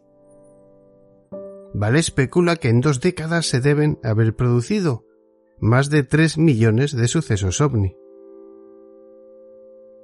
Para responder a esta especulación de Valé, nosotros preferimos invocar el koan del budismo. Si un árbol cae en un bosque y nadie está cerca para oírlo, ¿hace algún sonido? Es decir, ¿tiene el fenómeno ovni una vida independiente más allá de los testigos y testimonios? También es importante reseñar un dato que puede parecer anecdótico o trivial, pero que tiene su enjundia. Un gran porcentaje de los avistamientos se concentra en los meses de verano, que eran los más propicios para las oleadas de avistamientos. Por ejemplo, para 1965 existen los datos de avistamientos registrados por el proyecto Libro Azul y en julio, agosto y septiembre se concentran más del 50% de los registros. Hay incluso correlaciones más curiosas, ya que también se ha señalado humorísticamente que los extraterrestres son patriotas, porque en las estadísticas estadounidenses, el 4 de julio, fiesta nacional, destaca en registros de avistamientos.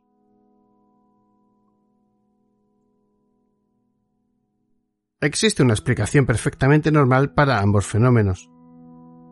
La gente pasa objetivamente más tiempo haciendo actividades de ocio, esparcimiento y muchas de las cuales incluyen pasar tiempo al aire libre, lo cual propicia que se produzcan muchos más avistamientos que en otras temporadas donde la gente está en zonas urbanas y atrapadas en el binomio hogar-trabajo.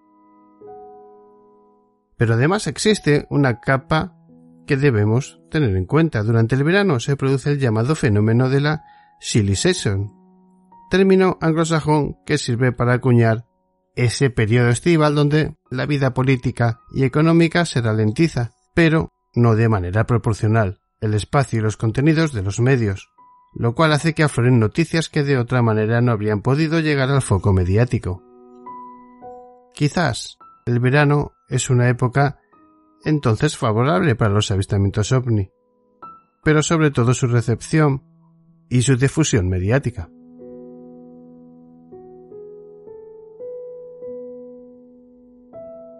A la hora de analizar estos datos y su magnitud, lo lógico es compararlos con estadísticas similares de otras décadas. Desafortunadamente el proyecto Libro Azul fue cerrado de un portazo en 1969 y su serie histórica acaba ahí. Sin embargo, otras asociaciones ufológicas como NUFORC han mantenido registros y archivos de avistamientos e incidentes que se pueden categorizar como ovni.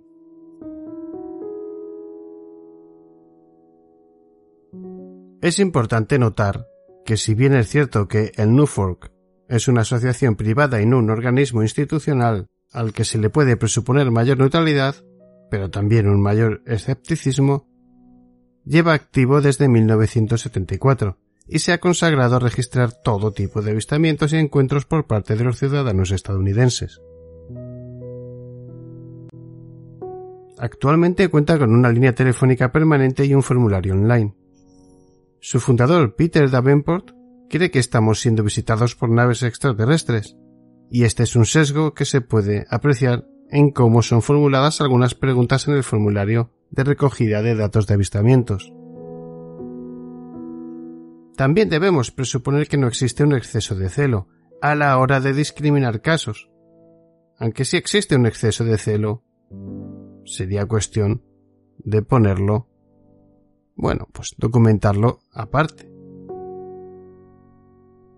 La pregunta clave, no obstante, es ¿Se pueden comparar los datos del proyecto Libro Azul con los registrados por el NUFORC en años posteriores? Y no solo lo decimos por las razones metodológicas arriba citadas, sino que hay multitud de factores que deben ser tenidos en cuenta. Desde poblaciones, la población de Estados Unidos en el 1966 era de 196 millones de habitantes y en 2020 es de 331 millones de habitantes aeronáuticos. Los cielos en el siglo XXI están mucho más poblados de artefactos que en los años 60, por ejemplo, del siglo XX. Un ejemplo. En 1969 el tráfico mundial de pasajeros fue de 349 millones. En 2019 solo en Estados Unidos fue de 929 millones de pasajeros. Comunicacionales. Hoy es mucho más fácil reportar un caso ovni que en 1966. Todo esto nos lleva a pensar que hay una serie de distintos factores que pueden llevar a una sobreponderación de los datos más recientes. Si revisamos la serie de Newfork, podemos observar que en las cifras durante los años 70, 80 y 90 se producen un número estable de avistamientos que rondan entre los 1000 y 2.000 casos. Con la entrada del nuevo milenio empiezan a registrarse avistamientos en torno a la cifra de 5.000 avistamientos anuales, y en la década del 2010. Alcanza un pico en 2014 de cerca de 9.000 avistamientos.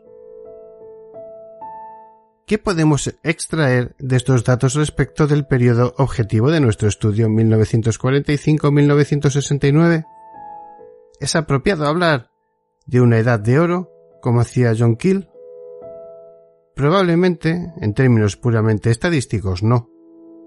Pese a que mucha literatura y consenso de por buena esa asunción, los números nos dicen que realmente hubo solo tres años, 1952, 1957 y 1966, donde se concentraron un importante número de casos.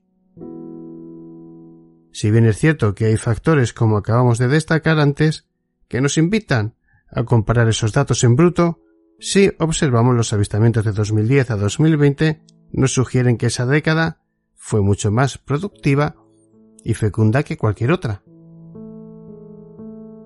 No obstante, no es así, percibido por los medios y la opinión pública, como refleja el artículo, porque cada vez hay menos reportes de ovnis en plena era de Internet, smartphones y redes sociales. Es decir, podemos afirmar que en cuanto a datos y estadísticas accesibles y teniendo en cuenta los factores citados, la etapa 1945-1969 no destaca particularmente lo que a registros de avistamientos se refiere. ¿Qué es entonces lo que destaca en aquellos años que le dio tal relevancia global a este fenómeno? No olvidemos que el fenómeno de la interpretación ovni se origina en Estados Unidos, pero poco a poco se difunde por todo el mundo convirtiéndose en un fenómeno mundial. OVNI Mitología de una emergencia. Pablo Vergel y Félix Ruiz Herrera. Ediciones Guante Blanco. Existe una enorme cantidad de libros consagrados a resolver el enigma de los ovnis. Pero este no es uno de ellos. OVNI Mitología de una emergencia es una obra que renuncia a determinar qué hay detrás del fenómeno ovni y se centra en analizar cómo una idea emerge en un momento muy concreto en Estados Unidos, comienza a expandirse y acaba convirtiéndose en uno de los fenómenos globales más significativos del siglo XX. ¿Qué tiene de especial el año 1947? ¿Cómo surgen las oleadas? Porque gente de todo el mundo comienza a ser testigo de avistamientos y encuentros imposibles que son interpretados como contactos con naves y seres extraterrestres. ¿Qué rol juegan los medios de comunicación o la cultura popular? ¿Se ven ahora más ovnis que antes? A todas estas cuestiones intentará responder este libro. Lo hará partiendo de casos paradigmáticos como el de Kenneth Arnold, Saber Hill, Straver o la saga del Mothman. Acompañamos a investigadores y divulgadores como Ray Palmer, Gray Parker o John Keel, desentrañando qué mecánicas operan a la hora de viralizarse una serie de narrativas y establecerse como la mitología contemporánea por excelencia. El mundo ovni, amigos, es ancho como Castilla, ancha Castilla decimos aquí. Pues sí, amigos, amplio, lleno de libros, documentaciones, películas, series. Un día dedicaremos yo creo que un especial a los X-Files. Continuamos.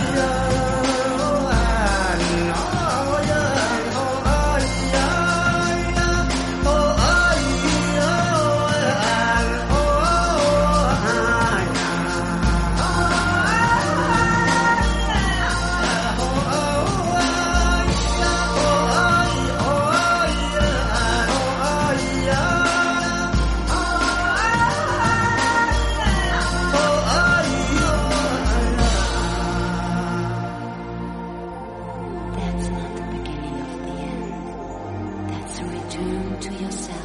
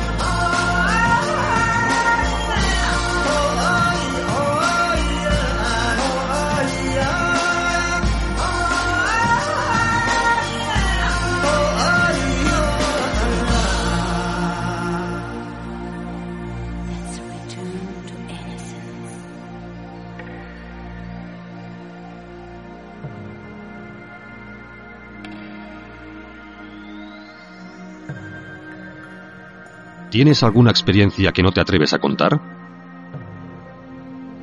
Aquí puedes hacerlo. Este es tu espacio.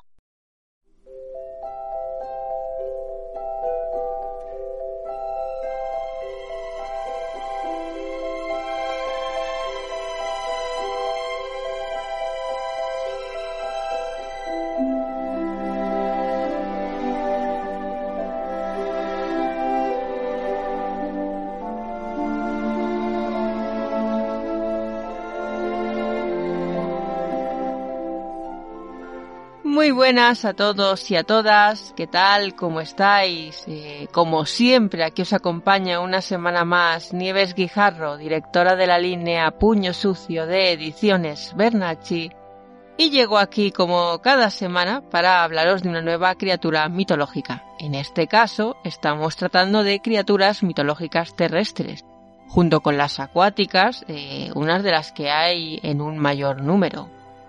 Hemos explorado ya un montón de criaturas, hemos explorado ya un montón de culturas, eh, sobre todo la griega, porque como ya sabéis los que más me conocéis, y los oyentes habituales, la verdad es que la mitología griega eh, particularmente me apasiona. Pero bueno, como os digo, hoy estoy aquí con el nuevo cometido de informaros, o bueno, más que informaros, contaros otra de esas maravillosas historias y bueno, ¿Qué será? Será lo que os tengo preparado para hoy. Pues no os preocupéis porque dentro de unos segundos lo vais a saber.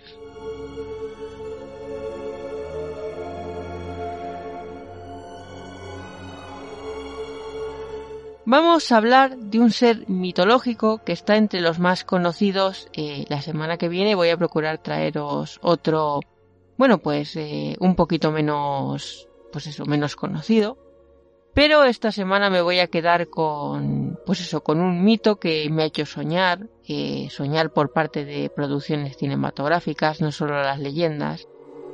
Y este grandioso mito es ni más ni menos que el cíclope. Todos sabemos cómo es el cíclope. Gigantesco, eh, con forma de hombre, eh, un solo ojo en la frente, mucha fuerza, y bueno, aunque por fuera parecen hombres gigantescos, no se comportan en absoluto como, pues eso, como seres civilizados. En la mitología griega, eh, el cíclope, como sabéis, es una, criatura, esta raza de gigantes con un solo ojo, repito, eh, es una raza bastante conocida. La descripción de Síodo nos dice que bueno, que había tres cíclopes, trabajaban eh, como constructores también el hierro y eran buenos artesanos. Esos eran Brontes, Estéropes y Arges. Eran hijos, eh, los famosos hijos, quiero decir, de Urano y de Gea. Que por cierto, eh, eran también familiares, concretamente hermanos, de los denominados titanes, otra raza de gigantes que, que bueno, que también veremos.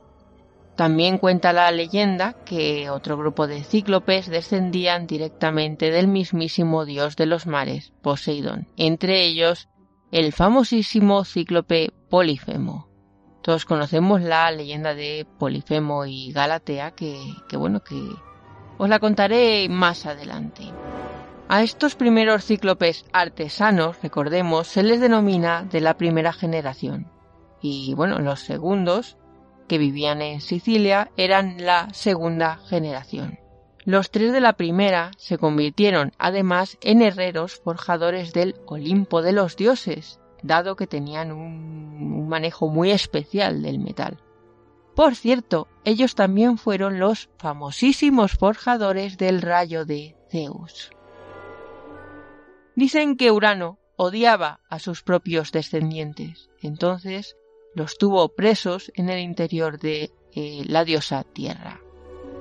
Pero fue abatido por otro de sus hijos, Crono. Crono eh, temía mucho a los cíclopes, así que en lugar de darles la libertad, los encerró de nuevo. No obstante, el dios de dioses, Zeus, los rescató y, y, bueno, estos ayudaron al propio Zeus a vencer a sus hermanos los titanes como siempre, una preciosa historia.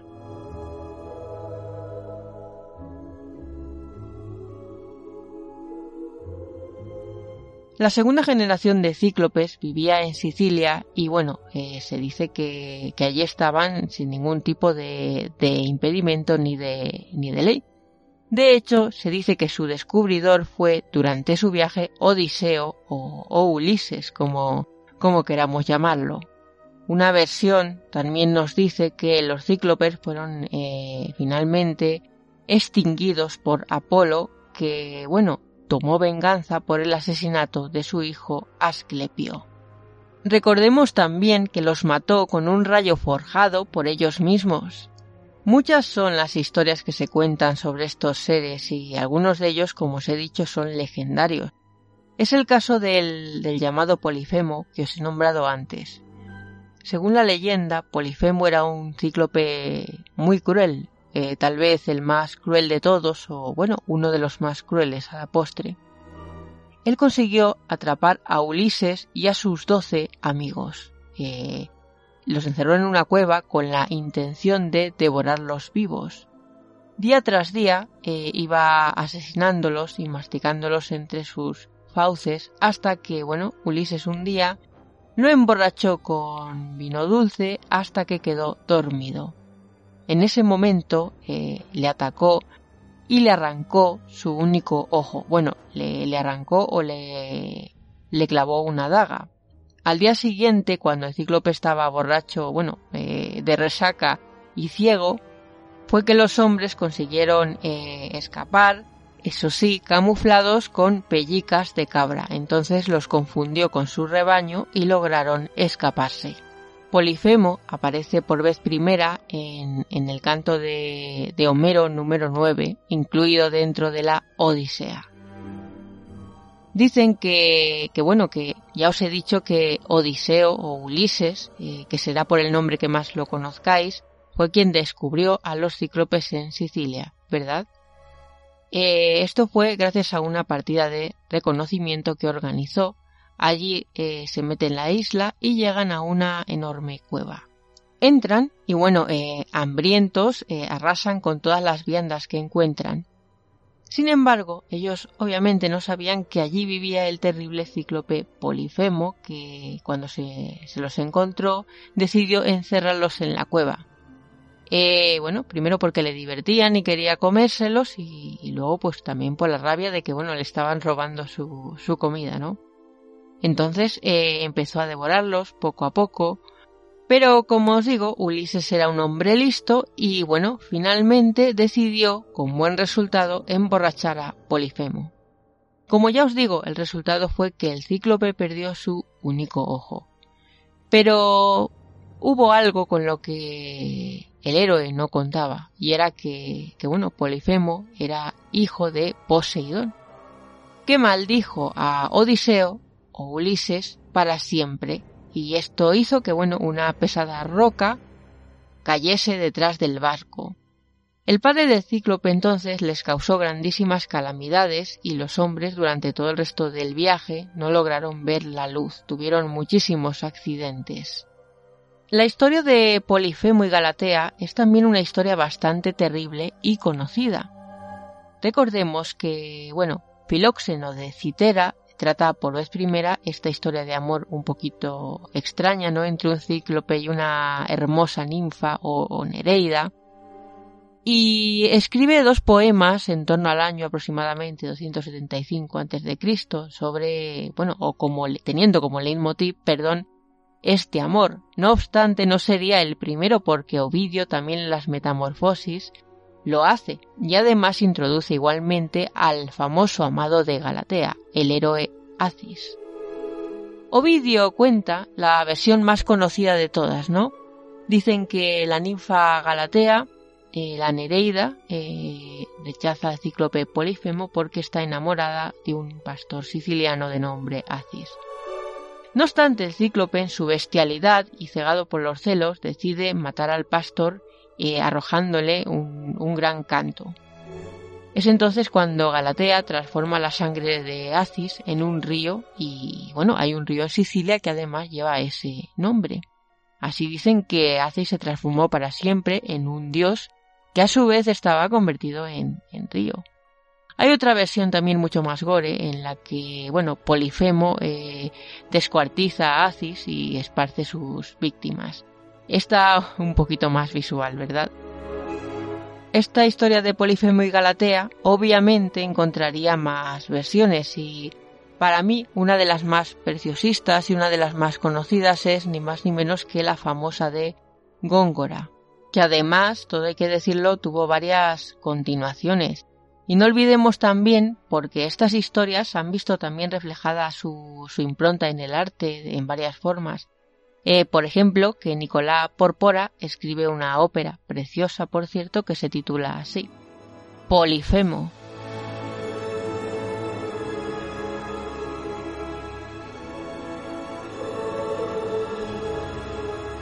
Pero como os he dicho, el escenario musical no es el único soporte sobre el que hemos visto la, figura de este cíclope, o bueno, de cíclope en general. Eh, bueno, ni el escenario musical ni el escenario literario han sido los únicos.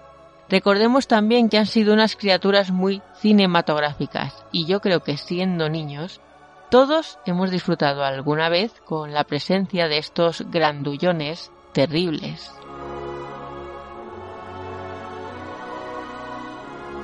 Seguro que cuando diga el nombre del productor y técnico en efectos especiales Ray Harryhausen, muchos de vosotros os vais a retrotraer a vuestra infancia y, vais a, recordar, perdón, pues eh, títulos como por ejemplo El Gran Gorila del año 49, eh, Rapunzel del 51, aunque esos no son de los más conocidos, por ejemplo Sinbad y la Princesa o, por ejemplo, La Isla Misteriosa, y hay una cinta que me, a la que tengo especial, especial cariño, que es El Valle del Guanyi del 69, que está grabada en mi querida Cuenca.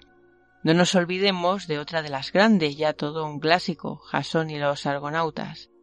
¿Quién no ha vivido la aventura y un poco el miedo, la fascinación con las criaturas de Harryhausen? Porque yo, particularmente, aunque no es de mi época y sus producciones son muy anteriores, de pequeña las he disfrutado muchísimo y, bueno, hemos tenido criaturas de todas, entre ellas estos temidos cíclopes. Eh, hay una película que a mí particularmente me encantaba, que, bueno, que mi hermana y yo de, niñas veíamos mucho, que era ni más ni menos que la estadounidense, dirigida por Nathan Yuran, eh, del año 58, Sinbad y la princesa. Recuerdo que aquí teníamos la figura de un cíclope y con esos movimientos característicos de la animación de la época que, como digo, eh, en nosotras generaba, eh, por un lado, ¿cómo decirlo? Iba a decir rechazo, no es tampoco rechazo, cierto temor, y por otro lado, pues nos generaba cierta fascinación, ¿no? estábamos muy pendientes de la película, muy pendientes de las criaturas y la figura de, ese cíclope concretamente se nos quedó bastante grabada. Si os apetece buscarlo, eh, podéis poner el título de la, de la película en Google y bueno, el fotograma lo encontraréis rápidamente si no ponéis Sinbad y la princesa cíclope y automáticamente os saldrá. Otra figura también muy reconocible es la de Humberto Silvestri en Ulises del año 1954 representando al famoso cíclope Polifemo.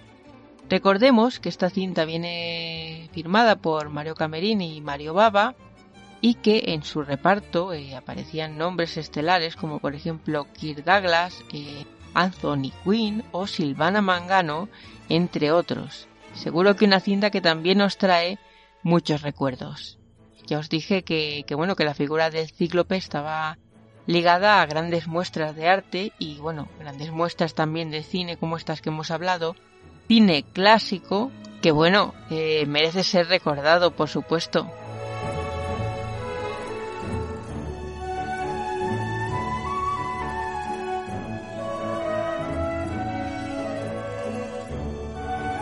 Me ha encantado y además bastante poder recordar eh, de nuevo estas historias de, la literatura clásica con vosotros y sobre todo me hace ilusión por la pasión que desata en mí y eso la mayoría de los que me escucháis lo sabréis recordar, pues eso, ciertas producciones cinematográficas que lo he hecho más de una vez a la hora, a la hora perdón, de hablar de mitos. Y, bueno, eh, ya sabéis el amor que siento yo por el cine, así que para mí, pues eso, ha sido todo un placer. Y ya sí, ahora sí que ha llegado ya la hora de la despedida, lamentablemente. Pero eh, no me voy a ir sin recordaros como siempre que podéis encontrarme en la página de Facebook Caosfera, en Twitter como Caosfera B, en las redes Boker y Mewe como Caosfera, entre paréntesis Nieves Guijarro. En Instagram estoy como arroba Nieves Guijarro Briones todo junto y me veréis como Caosfera. Y bueno, recordaros que si os ha gustado este espacio podéis encontrarme también en otros espacios junto a mi compañero Tony López eh, en los cuatro podcasts que forman parte de nuestro proyecto multipodcast Luz Ferre Audios, Martes de Terror, El Grimorio de las Almas Condenadas, Momentos Eróticos Dos Rombos y Cinesfera. Y ahora ya sí, después de todo esto os voy a enviar un fuerte abrazo y espero que nos veamos dentro de siete días.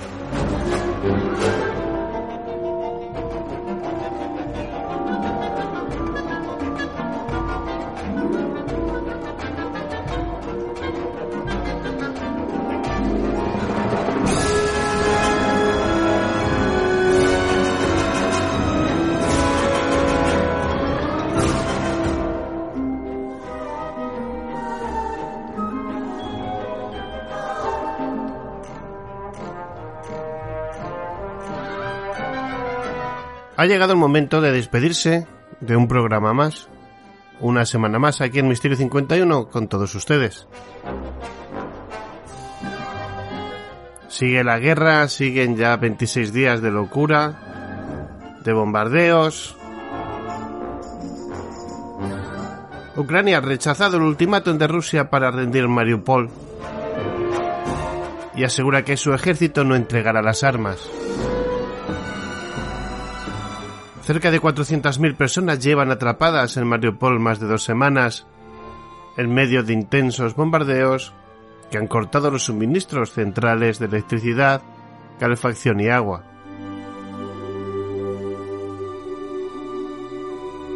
Rusia vuelve a disparar misiles hipersónicos Kinzhal por segunda vez desde el inicio de la campaña militar en Ucrania.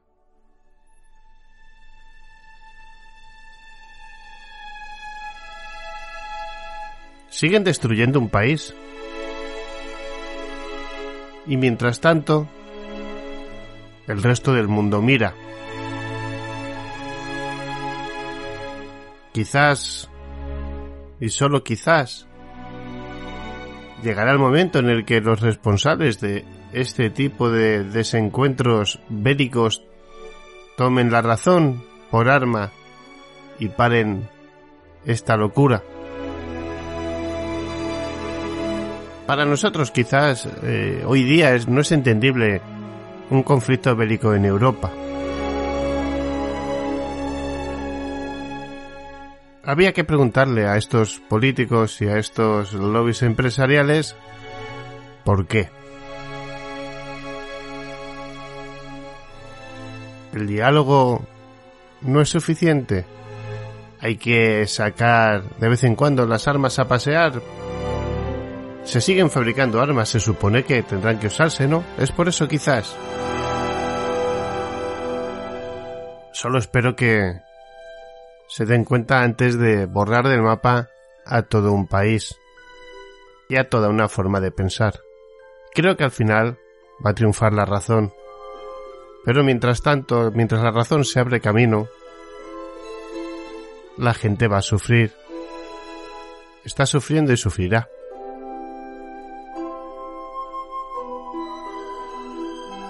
Quiero dar un fuerte abrazo a todos y cada uno de los que están colaborando de alguna u otra manera con ropa, medicamentos, alimentos, absolutamente con lo que sea a Ucrania. A vosotros que estáis ahí todas las semanas escuchando este programa. Bueno, siempre gracias. Gracias a Donato Fernández, a Luis Merino, a Antonio Ceniza, Nieves Guijarro,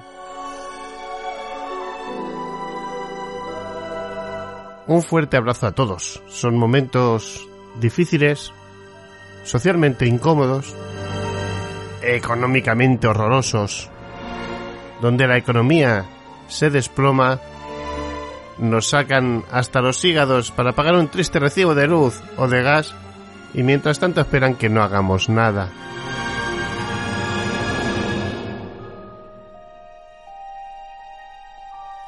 No es así. Y que sigan apretando hasta que digamos basta y dejemos de pagar. Digamos, hasta aquí hemos llegado, señores. No vamos a pagarles un solo recibo más. Si lo hiciéramos todos, más de alguno apretaría el culo, ya veréis. Nos vamos, una semana más. Misterio 51 termina. Continuará la semana que viene.